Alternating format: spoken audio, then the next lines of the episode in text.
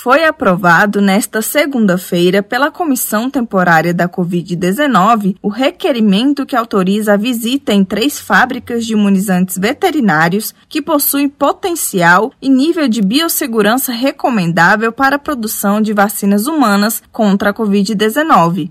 Segundo o relator da comissão, o senador Wellington Fagundes, do PL do Mato Grosso, o objetivo da visita é conhecer as três indústrias e identificar possíveis adaptações para que elas sejam aproveitadas na produção de vacinas. O senador também garantiu que a indústria de saúde animal tem condições e está preparada para fazer as vacinas necessárias em 90 dias. Os representantes do Ministério da Saúde, da Agência Nacional da Vigilância Sanitária, do Ministério da Agricultura, Pecuária e Abastecimento e do Instituto Butantan estão convidados para fazer parte da comitiva de visita, que ainda não tem data prevista para acontecer. Reportagem Larissa Lago.